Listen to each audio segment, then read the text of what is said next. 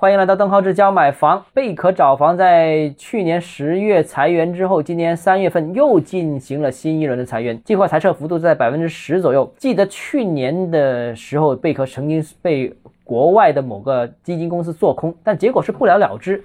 因为贝壳毕竟在国内的市场占有率是最高的啊，中介行业当中是最高的，而且呢比第二位高出其实也一算一大截啊。那当然，最近贝壳。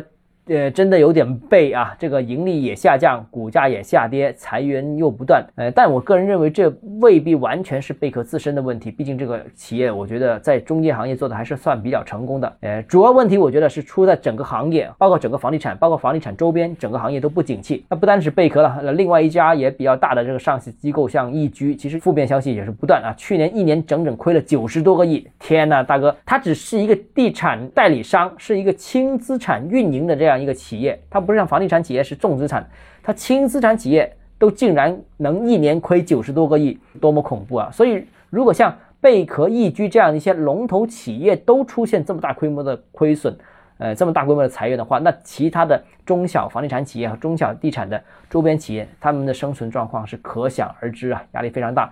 所以，刺激楼市的政策不出也不行啊。那期望未来会有所改变吧。好了，今天节目到这里啊。如果你个人购房有其他疑问想跟我交流的话，欢迎私信我或者添加我个人微信，账号是教买房六个字拼音首字母小写，就是微信号 d h e z j m f。我们明天见。